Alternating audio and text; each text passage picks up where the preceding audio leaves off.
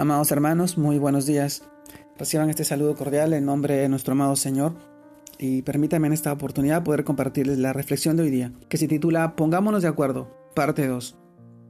Y quisiera que fuéramos al libro de Juan, capítulo 17, verso 21, en el cual nos dice de esta manera, para que todos sean uno, como tú, oh Padre, en mí y yo en ti, que también ellos sean uno en nosotros para que el mundo crea que tú me enviaste.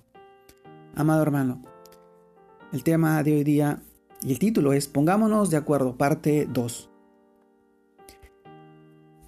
En un mundo dividido, ponernos, ponernos de acuerdo es, es todo un reto, pero la Biblia nos, nos habla de que podemos ser uno a pesar de la diversidad, es decir, siendo todos diferentes, en la fe de Cristo somos uno porque tenemos al Espíritu de Dios morando en nuestro corazón y Él nos une, nos hace un solo cuerpo, el cuerpo de Cristo. Esto así nos lo revela 1 Corintios capítulo 12, versos del 12 al 27. Ahí lo puedes encontrar. Claro, Cristo nos aparta del mundo y sus enfoques de mentira, pero nos une en un solo cuerpo, la iglesia, conformada por todos los que creen en su nombre, en el nombre de Cristo Jesús, nuestro Señor. Somos uno. En la práctica porque compartimos y estamos llamados a tener el mismo pensamiento, voluntad y sentir que hay en Cristo Jesús. También lo encontramos en Filipenses, capítulo 2, verso del 5 al 8. Amado hermano, pensamiento porque tenemos la mente de Cristo. Así que estamos llamados a un mismo entendimiento por el conocimiento de Cristo y a cambiar nuestra forma de pensar para conocer su voluntad Romanos capítulo 12, verso 2. Y también el libro de 1 Corintios capítulo 2, verso 16. La voluntad, porque es el llamado a que todos tenemos que colocar en acción su palabra y hacer la obra que nos ha mandado hacer, la obra del amor, la de amarnos unos a otros. También esto está en Juan capítulo 15, verso 12. Y así decir y hacer como Cristo nos enseñó. Mi comida es que haga la voluntad del que me envió y que acabe su obra. Juan capítulo 4, verso 34. El sentir, como dice la escritura, porque Dios es el que en vosotros produce así el querer como el hacer por su buena voluntad. Y es un sentir que nos lleva a la acción, pues es dirigido por la voluntad de Dios. Amado hermano, esto nos llevará sobre todo a que no haya divisiones entre nosotros, porque como, como nos reafirma la escritura, os ruego pues, hermanos, por el nombre de nuestro Señor Jesucristo, que habéis que habléis todos una misma cosa y que no haya entre vosotros divisiones, sino que estéis perfectamente unidos en una misma mente y un mismo, y un mismo parecer. 1 Corintios capítulo 1 verso 10.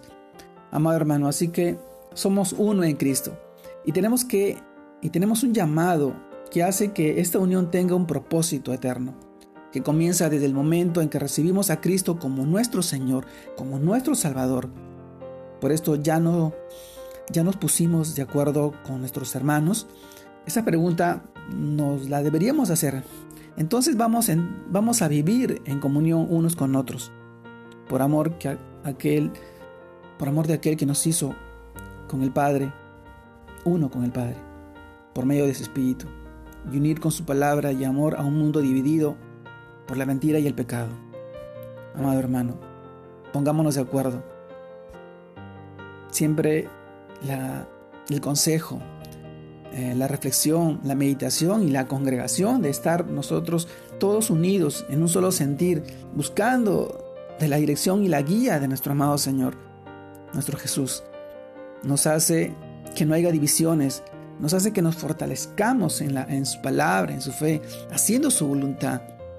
El hierro se afila con el hierro y el hermano con su hermano a través del entendimiento de su palabra, del discernimiento, de poder compartir experiencias y fortaleza en medio de tanto dolor, en medio del, de tanto sufrimiento y tanta necesidad. Necesitamos estar más unidos, más unidos que nunca. Por eso este es el llamado a que seamos una iglesia firme, una iglesia sólida, fundamentada en la roca de nuestro amado Señor Jesucristo. Él es la roca. Él es el fundamento de la palabra y la verdad, el camino y la vida eterna. Amado hermano, hoy te animo a que puedas crecer en el Señor, que puedas seguir perseverando en su palabra, en el aprendizaje, el conocimiento, la oración y la meditación de, eh, de su palabra. Amado hermano, te mando un fuerte abrazo. Dios te guarde y te bendiga en este tiempo y que sigas predicando, evangelizando, llevando su palabra a cada corazón, a cada persona necesitada, para la gloria de nuestro amado Señor Jesucristo. Dios te guarde y te bendiga. Saludos a todos mis hermanos. Bendiciones.